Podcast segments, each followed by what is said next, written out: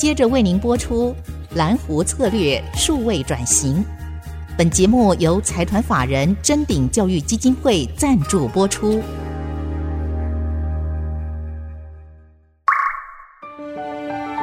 蓝湖策略数位转型，让主持人简真富与您提升决策品质与产业升级，掌握先机。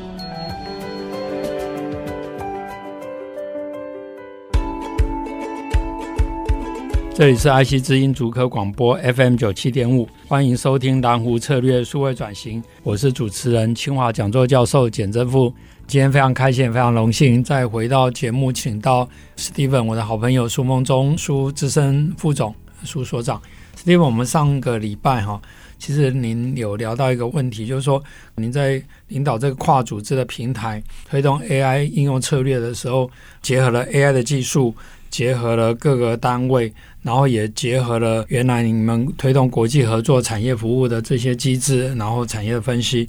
在这样的一个大的平台底下，当然就是可以去 address 一些重要的议题，比如说像近零碳排、ESG，这个都是跨领域的重要议题。所以，可不可以先请您来就这样的议题来说明这样的平台做了哪些 effort，然后给听众朋友。哎，是是，比如说在我们的 AI 应用策略办公室，就会去结合一些国外来院里面做一些研讨啦，或者是参访。比如说从日本哈，我们有一些 IBM Research 专家要来，那我们在院内就会安排一些呃，除了参访以外，也跟我们 AI 策略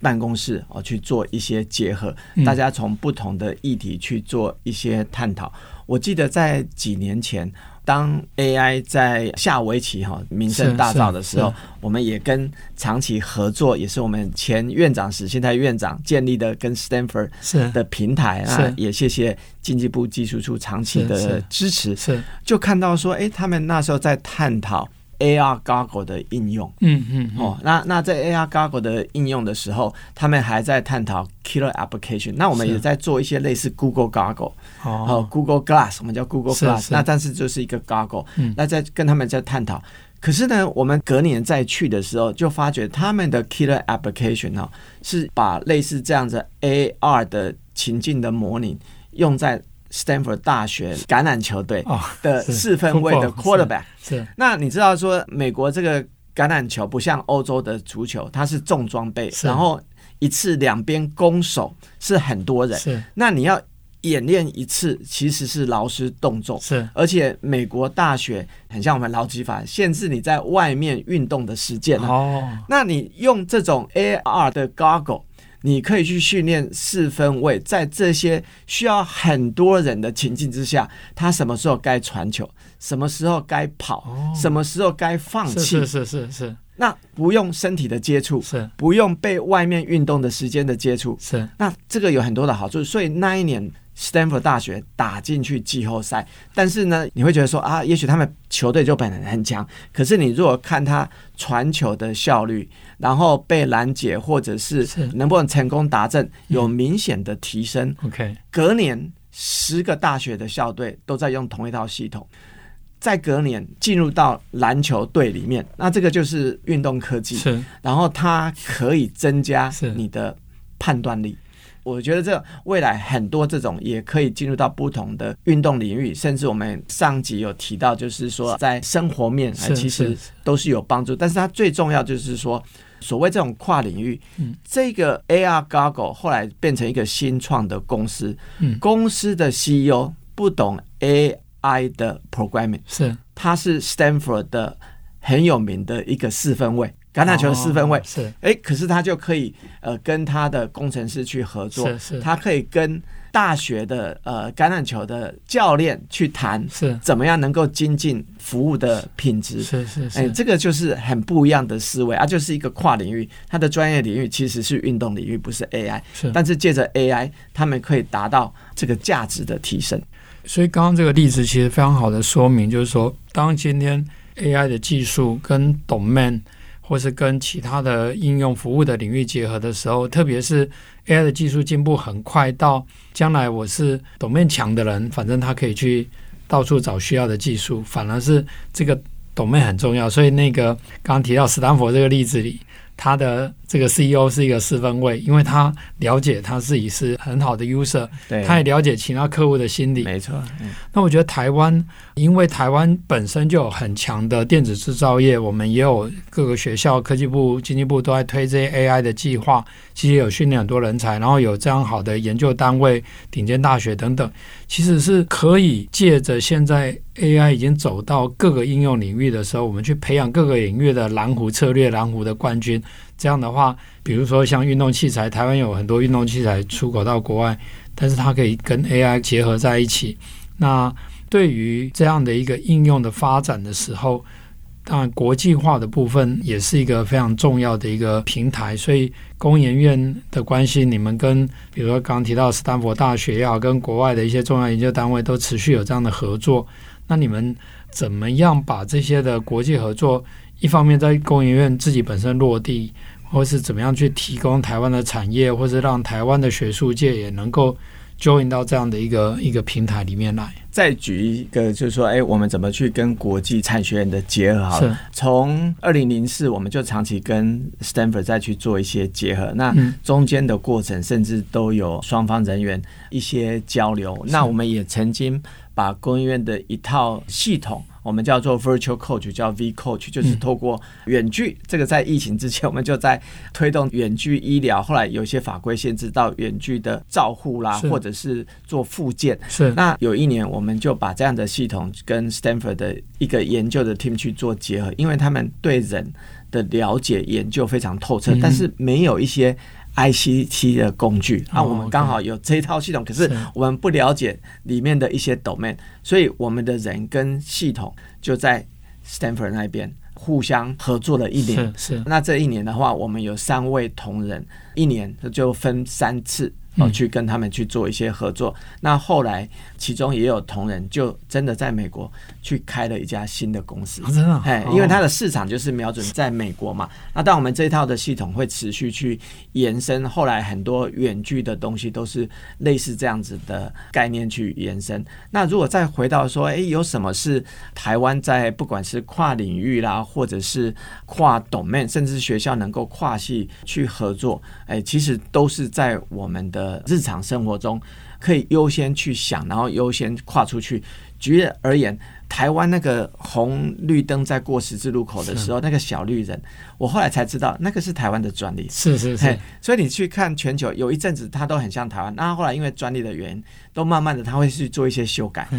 好，那你可以看到，哎，小绿人它本身，哎，是一个智慧交通的应用嘛，对不对？是。那 AI 如何进来？哎，现在我们的这些描述会因为交通的时间，嗯，哦，去做一些改变，是，哦，对不对？啊啊，那个可能每天不会差太多，是。但是呢，如果 AI 进来的话，在小绿人上面，你可以想象，就是说，哎，我 AI 会比较机动性的，每天的交通状况不一样，是，我可以去做一些改变，嗯。而且，如果有人过马路的时候，像有些高龄者，哈，哎，其实，在马路上常常会发生一些车祸，那。高龄者在过斑马线的话，他的秒数可不可以做一些改变？是小孩子如果万一在过马路的时候跌倒的话，诶，他能不能及时去做一些改变？这个都是 AI 可以应用。那我都觉得说，诶，既然台湾能够出现一个全世界都。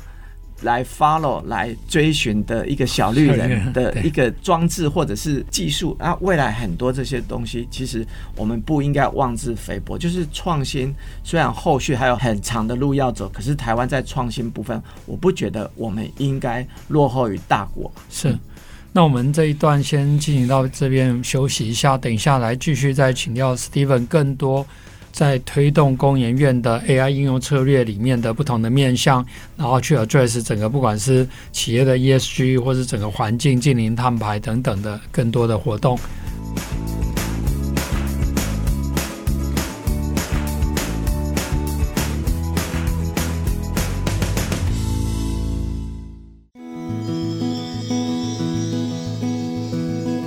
欢迎回到蓝湖策略数位转型，我是主持人清华讲座教授简正富。那这个节目除了在 IC 之音的官网可以随选随听以外，也在 Podcast 各大平台，那特别是在 Apple Podcast，欢迎大家给我们五星好评，那也记得按下订阅，并且欢迎大家留言。我们现在再继续来请教 Steven 哈，因为刚刚也提到。在工研院 AI 应用策略办公室有很多的应用，包括运动科学，包括生活上的应用，乃至于刚刚提到小绿人、智慧交通等等。那我们知道现在的净零碳排里面有很多也是跟 AI 的减碳、AI 的节能有关，可不可以请您也分享这一部分的一些努力？哎，是，像我个人在国外跟台湾的制造业也待了蛮久的时间，是，那也了解到就是说，哎，台湾是以制造为基础，虽然目前比较多的是。ODM 哦，但是呢，像呃我们的台湾之光台积电，它的制造基本上也是一个很重要的一个品牌，是是是，就是它所创立的这个所谓。Open Platform 哈，然后又有 Innovation 的概念，这个其实也是以前我们所讲的 Intel Inside，现在是台积电 Inside 的一个品牌的概念，但是是以制造为主。是那未来在二零五零的近零碳排或近零排放这件事情，制造是大宗。是那作为以制造。为主要出口的台湾是哎，其实我们有更大的使命，就是要帮助我们的产业。所以工业院这几年在 AI 的应用啦，包括我们帮那个石化产业啦、钢铁产业啦，透过 AI 应用在比如说制造的排程里面。OK，哦，那比如说是在检测，哦，从比较是物件的检测。到比如说像半导体在 yield rate 的提升，这个都是有透过一些 AI 的呃协助。那一个比较呃有趣的例子就是，哎，我们也帮助，比如说去年啊、呃、海运不是很多 bottleneck，那造成很多呃呃这些 shipment 的话有一些 delay 嘛。那我们帮助台湾一个非常大的海运的领导企业，透过 AI 在它全球海运的排程、嗯、哦，然后什么时候要靠港啊？那载货的部分的话要做什么样的安排？据说啦，就是从客户那一端的一些 feedback 的话，这样子的话减低的。大概百分之三到五的油费，是那可能从那个减少碳排放的话，大概是十 percent 到十五 percent 的减少。那刚刚有讲说，哎，在产线上啊，我们过去比较一定要做的话，就是品管嘛，哈。是那品管，你可以想象说，哎，我们在过去哈，就是说你把东西放到一个盒子里面，盒子的过程中还没封的时候，你可能要做一些检测。哎，可是你封完的时候。有时候要做抽测，可是你抽测的时候是盒子已经封掉，是那势必那个就是会变成一些重工嘛，对不对？是那你可以想象，诶，AI 加上 image 的侦测的话，你其实不需要去做抽测。以前我们为了要减少那个 把封好的盒子，然后再去做一些抽测，做什么？已经封起来，你怎么知道它里面有没有少一两件？测重量啊，对，哦啊，可是重量对你也不一定里面是对，是你就刚好两个东西是一样重的，是对。是可是未来这个透过 image AI online 的 AI 的话就解决掉，是哦。所以这一部分的话，从不管是刚刚讲的排程哦，或者是时间的减少、包装材的减少，都是跟呃近零碳排有关系。所以刚刚 Steven 也分享了很多工研院在推动这种智慧制造里面。透过不只是让排程更有效率也好，透过影像的识别，其实它也带来更多这种近零碳排的一个效益嘛哈。那我也知道工研院也推动很多 AI，比如说在节能方面，像电力的节能啊等等，这个部分是不是也可以跟大家分享一下？哎，哎，因为呃，所谓很多企业在 ESG 的风潮之下，都开始去做一些节能跟呃减少排放嘛。是。那工研院也在去年第一次就是把我们各所中心的电力要求去做某些有目标性的节电。哦。那我们的做法就是优先把十八 percent 的电费的价格。捐给院了啊！如果呃节电没做到啊，那一笔费用就回不来，不来，回不来啊！有做到，我们是把节省的费用再投入一些跟节能相关的技术研发在内部啊。那这个部分就是让我们几年前在谈循环经济的时候比较没有牙齿，因为它没有一些法规，像这次 CBAM 是二零二七年就要求大家开始课这个碳关税的事情。那我们自己在内部的话，把它一些节电的方式，呃，稍微有一些诱因，或者是避免呃某些增加的费用啊，这个大家就有那个动机。那那我想很多企业都已经开始在内部啊，哎、嗯，在课一些碳税，也是这样子的理念。那只是哎，我们在去年也开始做了。哦，所以这个十八 percent 也可以当成是。